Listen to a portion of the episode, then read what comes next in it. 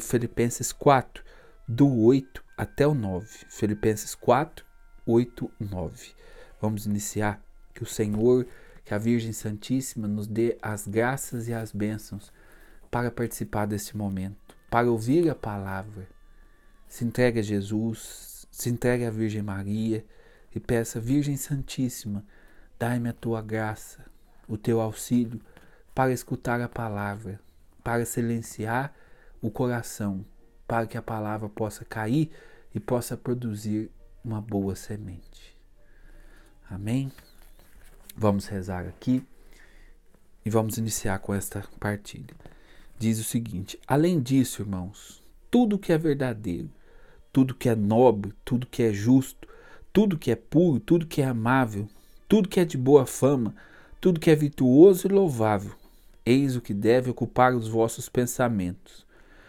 O que aprendeste, recebestes, ouviste e observastes em mim, isto praticai, e o Deus da paz estará convosco. São Paulo aqui nos exorta a guardarmos o bem, a vivermos do bem, a renunciarmos tudo aquilo que é o mal. Nós precisamos ter essa consciência. O mal não pode habitar dentro do meu coração. Se eu digo que eu amo Jesus e continuo alimentando o mal, pensando mal das pessoas, guardando mágoa, guardando ressentimento. Se eu vivo assim, eu estou vivendo uma fé que não faz sentido. Porque Jesus é a boa nova.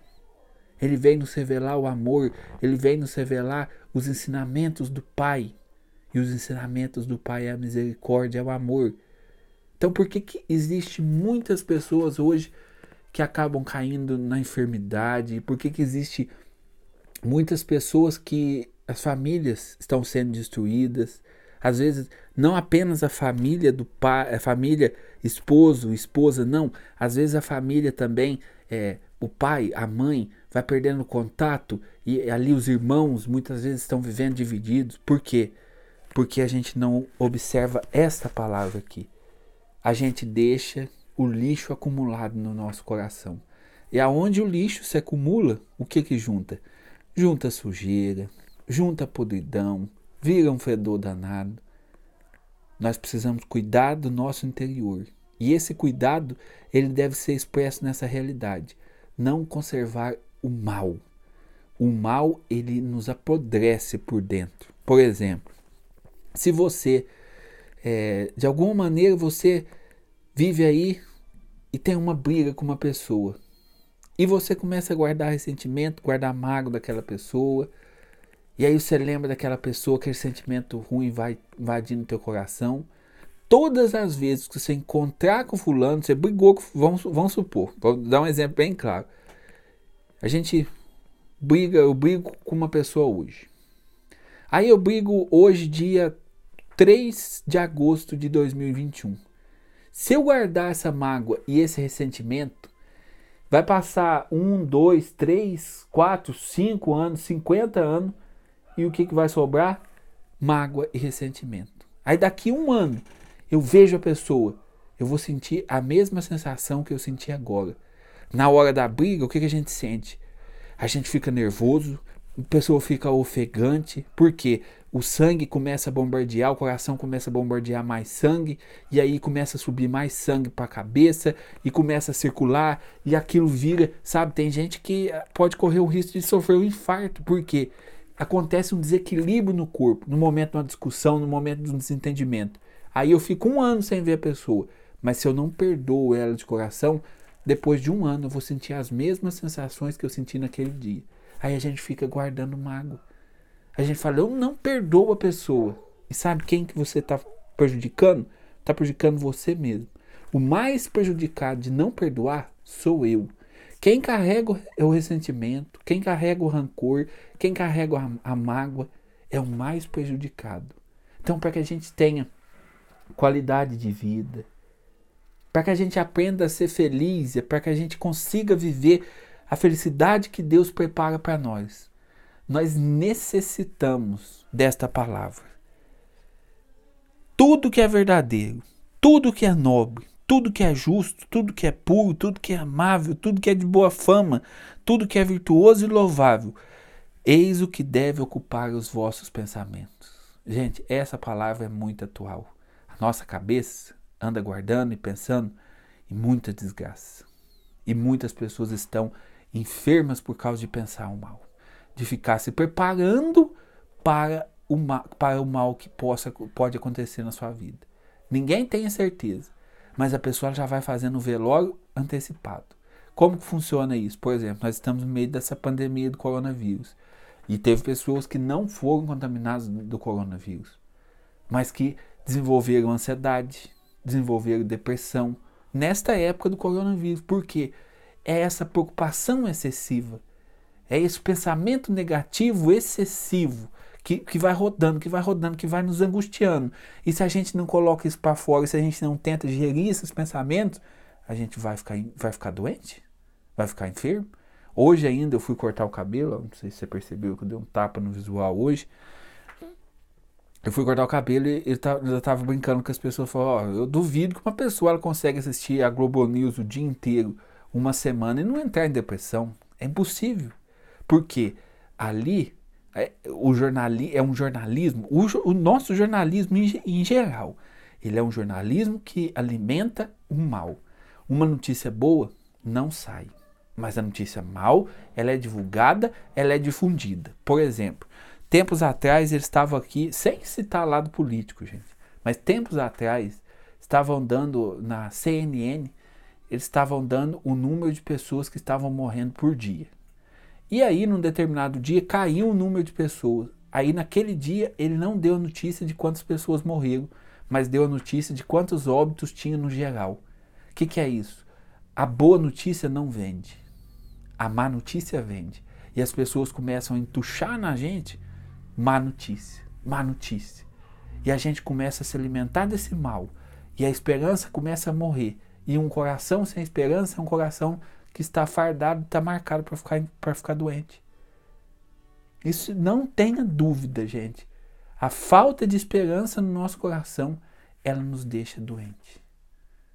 E é o que está acontecendo nos dias de hoje. A gente não vê uma palavra de esperança. A gente não vê muitas vezes uma palavra de ânimo. E a gente fica se enchendo dessa, dessa, dessa negativo. A gente fica se enchendo desses pensamentos negativos. A gente fica cultivando os pensamentos negativos. Ah, agora eu vou pegar, eu vou morrer. Ah, gente, nós ou nós confiamos em Deus ou nós não seremos cristãos de verdade. O cristão tem que confiar em Deus, aprender a confiar em Deus. A confiança em Deus precisa iluminar, precisa guiar os nossos passos, ou nós não vamos conseguir viver. Então vamos fazer esse trato. Esqueça o que é mal. Esqueça mágoa, ressentimento, esqueça o pessimismo. Gente, o quanto a gente puder ser otimista, melhor. É lógico que a gente não pode se enganar e fazer loucura em nome de um otimismo. Mas o quanto a gente puder ser otimista, melhor. Ah, vai dar errado. Ah, comigo nada dá certo. Gente, essas palavras são palavras que estão alimentando a desgraça em cima de nós. Ah, comigo nada dá certo. Tudo que eu faço dá errado. Você está tá se jogando ali uma tragédia. Porque se você não acredita em você, quem que vai acreditar? Então para com esse pessimismo. Para de se autodepreciar. Às vezes as pessoas criticam o outro, a opinião é do outro, é problema dele. A sua opinião não. Deus está do seu lado e com Deus nós devemos vencer os desafios. Isso gera esperança. A esperança gera vida. Porque por mais difícil que esteja a situação, se nós temos esperança, nós vamos conseguir caminhar. Se nós perdemos a esperança, aí nós vamos parando no tempo. Nós vamos parando no tempo. Nós vamos ficando para trás. Não.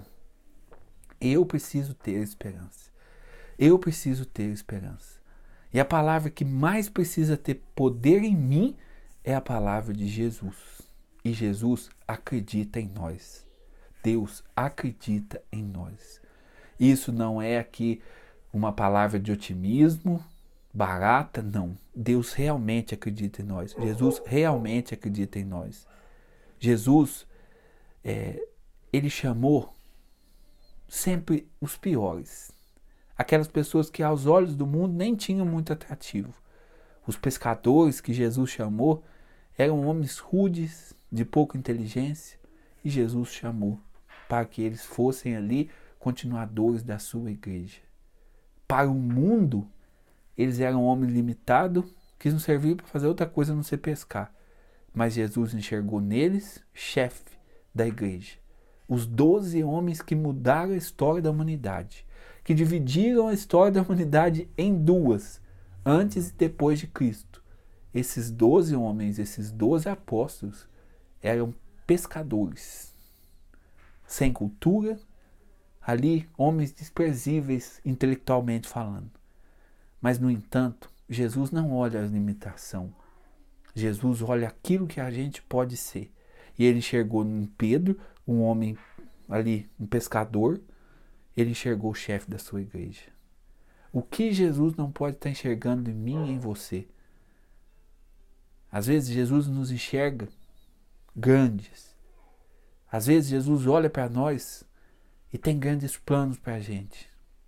Mas se nós ficarmos fechados em nós mesmos, se a gente ficar fechado no orgulho, se a gente ficar fechado na vaidade, se a gente ficar fechado em nós mesmos, a gente vai cair no marasmo. E a gente vai, ao invés de dar passos para frente, nós vamos dar, dar passos para trás.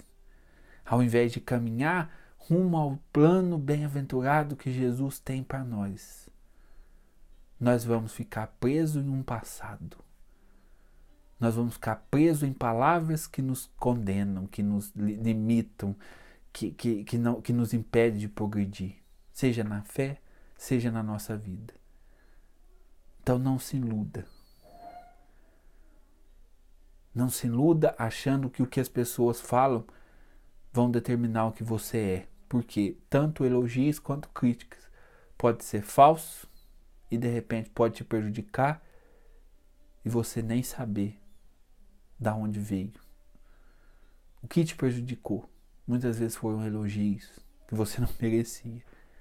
O que te prejudicou? Muitas vezes foram críticas que também você não merecia. Então não se deixe pautar por aquilo que as pessoas falam de você mas seja você uma pessoa que acredita em Deus, que acredita na misericórdia divina, que olha para Jesus e que anseia alcançar as coisas de Deus e que anseia alcançar este algo mais que Jesus tem para nós. Jesus tem grandes coisas para mim. Jesus tem grandes coisas para você.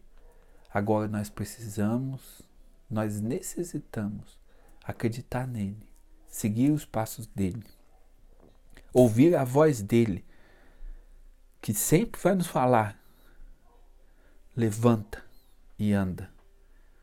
Essa é a voz de Jesus. O mundo muitas vezes nos olha caídos.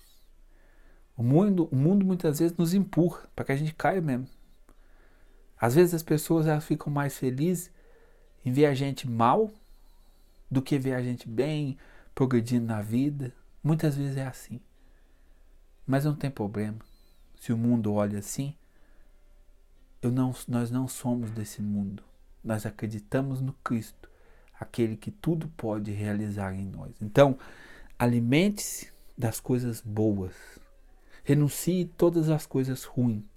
Se te criticaram, renuncie a essa crítica. Peça a Jesus, em nome de Jesus, eu não tomo isso para mim. Isso não me pertence. Isso é uma opinião da outra pessoa. Para Deus, eu não sou assim. Deus me enxerga grande. Diante de Deus, eu sou grande. Deus tem grandes coisas para mim. Não deixe se pautar pela opinião dos outros. Vamos seguir o que Jesus fala? Levanta, anda, conserva o bem, guarda o bem, Guarda as coisas boas no seu coração, sentimentos bons. Se alguém te prejudicou, faça esse exercício. Faça esse exercício de olhar com misericórdia, com amor e perdoar imediatamente. Porque se você não perdoa, você vai ser o mais prejudicado. vamos caminhar guardando bem, conservando bem, sempre necessitados da graça e da misericórdia infinita de Deus.